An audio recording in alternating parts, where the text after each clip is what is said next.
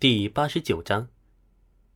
要我说，当然还是张真人更厉害些。他毕竟是修仙的，随手召唤风雷，甚至可能喊来天兵下凡。陈志平哪是对手啊？看客呢，自然分成两派，且开始各执一词的争执。至于曹拓能召唤天兵天将这回事曹拓本人绝对是啊，这个矢口否认的。或许是他半夜的时候用内力在半空中模拟复杂的景象，所以给某些正巧看到的人造成了不必要的误会吧。我觉得不然，呼风唤雨、撒豆成兵，那都是传说中的仙家手段。但是具体是仙法还是戏法，这个没法说。但是甄志炳掌教的威风是实打实的。七年前那一战，蒙古三位护国大师南下，要横推咱们整个中原武林，真掌教一人一剑打了三天三夜，硬是砍下三人脑袋，坏了这些蒙古鞑子的奸计。要我说，张真人就是个假真人。真掌教才是真剑仙哦。从北方来的江湖中人，自然更维护全真掌教一些。毕竟全真教啊，也不只是终南山上的一些道观，江湖上的经略也绝迹不少。你敢说张真人有假？你怕是不想活着走入紫金山了吧？立刻就有曹操的迷弟跳出来怒对，激烈的口诀啊，看着呀就要变成了这个大规模的械斗了。两位掌教之间的战斗还没开始，紫金山上的氛围已经濒临触发。曹拓站在铜殿门口，伸了个大大的懒腰。他虽然没有必要睡觉啊，但还是坚持去睡，因为依照道经所学，他推导出了一门睡功，可以轻松进入极度深沉沉睡的境地，却又保持身上的警惕性。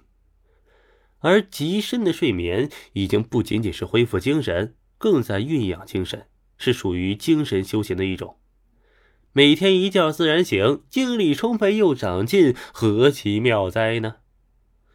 至于那种啊，对于精神进行极端压迫、压榨，来达到精神力进步提升的方式，曹拓觉得是不可取的。所有最好的修行都应该是在最舒适的状态下进行，那才是更正确的。真正强大的人啊，是要让一切去适应他，而不是他去适应一切。哎呦，哎，哎，走，喂，你走光了呀！曹拓站在后门，对着正门推开窗，同样伸懒腰的小龙女招手说道。小龙女面不改色道：“嗨，姐姐故意的，你今天有场硬仗，给你提提神，让你硬起来，怎么样？得劲不？”嘴上说的牛皮啊，身体却很诚实的关了半边窗，遮住美好的画面。此时，山脚下突然传来许多人的高呼声，随后天地间都响彻清脆的剑鸣。清亮的声音盘旋于九霄，宛如利剑一般，笼罩整个紫金山林。大地山河一卷经，拈来题目甚分明。山花野草皆淡无，灵台仙宫侧耳听。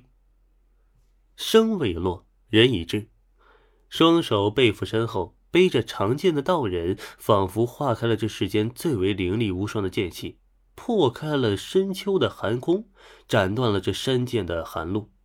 还未出手，便已是锋芒毕露。这一手啊，直接就镇住了所有人。那些原本对曹拓还信心满满的江湖中人，此时也多少有些犯嘀咕：这全真教甄志炳的手段也不似凡人呐。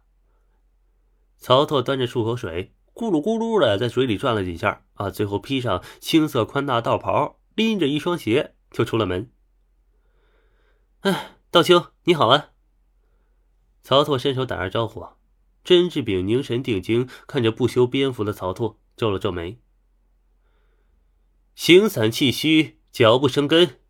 张三丰，你让我有些失望啊。甄志炳骄傲的说道。曹拓，啪嗒。还丢掉手中的鞋子，然后轻声一笑：“哦，是吗？你确实该失望了。不过，可能和你想的不太一样。”呸！曹拓口吐一声，霎时间天地间气象大变，所有人啊，不仅仅是甄志炳，都感觉到了天地间蔓延肆虐那股杀机。飘落的树叶，枯黄的百草，炙热的虫豸。平静的秋水，此刻都在释放着他们的恶意和杀机，如同一把把利剑汇聚成万剑凝于一处的可怕剑压。甄志炳的手不由得有些颤抖，连续三次摸向身后的宝剑，却都没有胆量拔出来。他的剑心在这一瞬间便直接破碎。冲着神奇呐喊的凡人，在最勇敢的一瞬间，看到整个世界的残酷破碎。你以为还没有开始，其实早已结束。你的剑还不如独孤求败，可惜了，你只是运气好，捡了个便宜，然后身体数据上濒临极限罢了。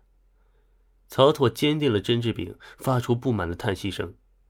毕竟。在见到甄志炳本人前，曹拓多少是有些抱着期待的。